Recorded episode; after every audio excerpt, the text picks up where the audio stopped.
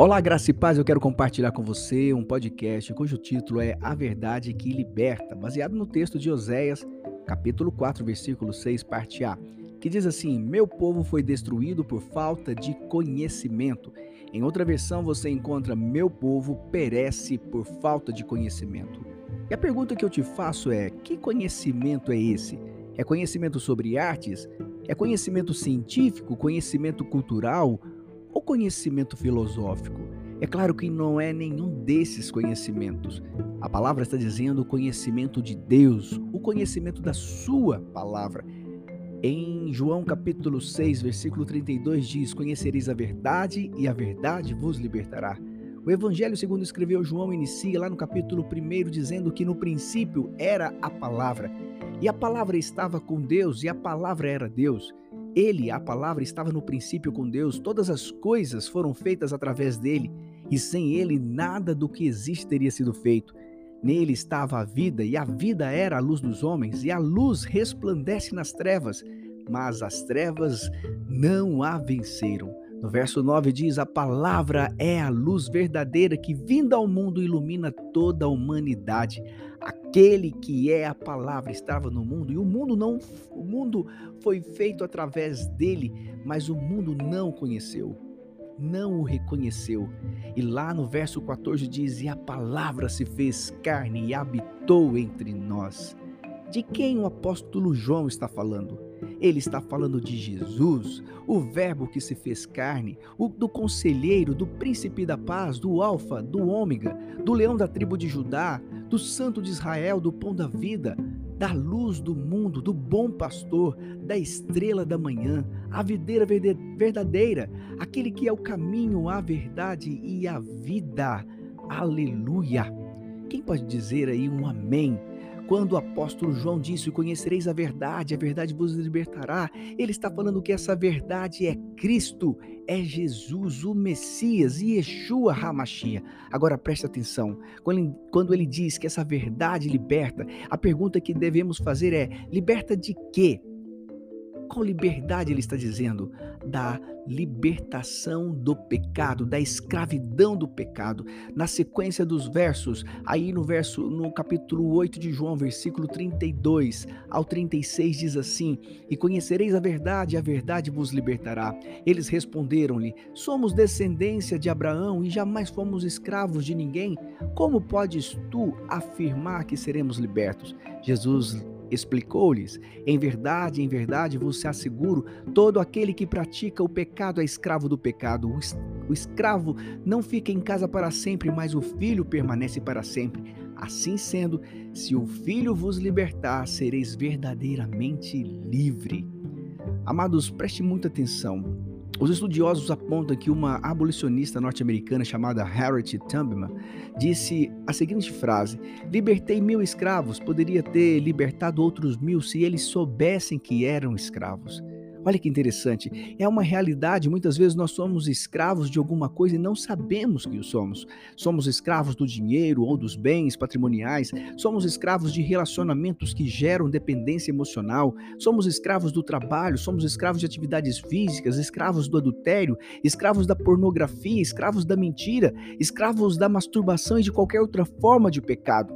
O Senhor disse que o seu povo perece, morre é destruído por falta de conhecimento sobre somente Cristo, o Verbo que se fez carne, poderá libertá-lo. Escute isso. A maior mentira que o mundo prega é a liberdade sem responsabilidade. Ele diz: você é livre para ser feliz. Ele diz: você é livre para se relacionar emocionalmente e sexualmente com quem você quiser. Ele diz: você é livre, não tem limites. Ah, meu amado, quer escravizar alguém? Dê liberdade sem responsabilidade para ela. Preste atenção, essa liberdade sem responsabilidade é libertinagem. É por isso que a indústria pornô fatura bilhões e bilhões de dólares durante o ano. Porque eles estão escravizando pessoas, homens e mulheres, na frente de um computador, de um celular ou de uma televisão. São escravos e não sabem que são escravos. Em Colossenses 1, capítulo, capítulo 1, versículo 13 e 14 diz: Ele nos resgatou do domínio das trevas e nos transportou para o reino do seu Filho amado, em quem temos a plena redenção por meio do seu sangue, isto é, o perdão de todos os pecados. De onde ele nos resgatou? De onde Jesus nos resgatou? Ele nos resgatou do domínio das trevas. Somente Cristo pode nos resgatar da escravidão. Agora preste atenção nesta frase: o que te domina te escraviza. O que te domina te escraviza. E a pergunta que eu te faço agora o que te domina hoje? É a preguiça? É a imoralidade? É a mentira? É a corrupção? São as drogas? É o adultério? É o dinheiro? É a gula? É a passividade? É a omissão? É a soberba? Tudo que te domina te escraviza, meu irmão. Em Romanos 3, versículo 23 diz: Todos pecaram e estão destituídos da glória de Deus. Herdamos um legado de pecado do primeiro Adão, o primeiro homem. Todo aquele que vive pecando é escravo do pecado, conforme diz João capítulo 8, versículo 34. E o que Deus fez? Ele nos resgatou do domínio das trevas e nos transportou para o reino do seu Filho amado. Deus tornou pecado por nós aquele que não tinha pecado, para que nele nos tornássemos justiça de Deus, como está escrito em 2 Coríntios, capítulo 5, versículo 21. Irmãos, nele temos a plena, a completa redenção. Essa redenção é o perdão pelos pecados. Em Romanos 8, versículo 1 e 2 diz: Portanto, agora já não há condenação para os que estão em Cristo Jesus, porque por meio de Cristo Jesus, a lei do Espírito de vida me libertou da lei do pecado e da morte. Aqueles que estão em Cristo Jesus não são condenados, ao contrário, são justificados perante o Senhor. Por meio de Cristo fomos reconciliados com Deus. Nós somos reconciliados. Em 2 Coríntios, capítulo 5, versículo 18 e 19 diz: "Tudo isso provém de Deus, que nos reconciliou consigo mesmo por intermédio de Cristo e nos outorgou o ministério da reconciliação." Pois Deus estava em Cristo reconciliando consigo mesmo o mundo, não levando em conta as transgressões dos seres humanos e nos encarregou da mensagem da reconciliação. Nós fomos reconciliados com Deus por meio de Jesus Cristo. Quando o primeiro homem desobedeceu à ordem de Deus, que Deus havia dado a ele, ele se escondeu, ele fugiu da presença de Deus, como está lá em Gênesis 3:8, e, e Jesus ele nos reconcilia com Deus. O pecado, meu amado, nos leva para longe da presença de Deus. Nós nos sentimos envergonhados, por isso nos escondemos. É por isso que quando nascemos de novo, nos reconciliamos com Deus.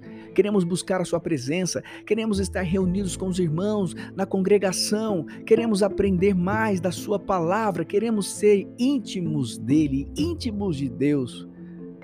Quantos que estão ouvindo esse podcast querem ser íntimos de Deus? Diga amém aí. Em Colossenses capítulo 1, versículo 16 ao 18 diz: Jesus é a imagem do Deus invisível, o primogênito sobre toda a criação, porquanto nele foram criadas todas as coisas, nos céus e na terra, as visíveis e as invisíveis, sejam tronos ou dominações, sejam governos ou poderes, tudo foi criado por ele e para ele ele existe antes de tudo o que há e nele todas as coisas subsistem. Ele é a cabeça do corpo, que é a igreja. Ele é o princípio, o primogênito dentre os mortos, a fim de que em absolutamente tudo tenha a supremacia. A palavra de Deus, a Bíblia, ela de Gênesis, Apocalipse, fala de uma pessoa, a pessoa de Cristo. É por isso que em Cristo há supremacia. O povo vai perecer, vai morrer, uma morte espiritual à medida que deixa de conhecer o Senhor, à medida que deixa de conhecer a sua palavra. Por isso que o Senhor está dizendo para nós neste podcast: conhecereis a verdade e a verdade vos libertará. O Senhor está destacando destravando mentes agora nesta noite. Conheça a verdade, porque é essa verdade que vai libertar você. Conheça Jesus Cristo, porque é Ele que vai trazer a completa redenção pelos seus pecados. É Ele que vai libertá-lo da escravidão do pecado. E eu quero aproveitar para orar por você. Pai, em nome de Jesus, eu coloco todos os que estão ouvindo esse podcast, aonde esse podcast chegar, eu oro para que a palavra do Senhor possa entrar no coração de cada um e possa fazer a diferença. Pode ser ali, Pai, algo sobrenatural que vai destravar mentes, que vai abrir corações, que vai revelar a palavra, que vai revelar o nome do teu filho amado, que vai trazer salvação. Eu oro para que todos aqueles que estiverem ouvindo esse podcast podcasts pode ser salvo, pode ser alcançado pelo, pelo Evangelho, possam ser cheios do teu Espírito. É o que eu oro, é o que eu declaro, é o que eu libero, Pai, em nome de Jesus em nome de Jesus. Se você foi edificado com este podcast, eu peço para você compartilhar com o máximo de pessoas possível, para que elas também sejam ricamente edificadas em nome de Jesus.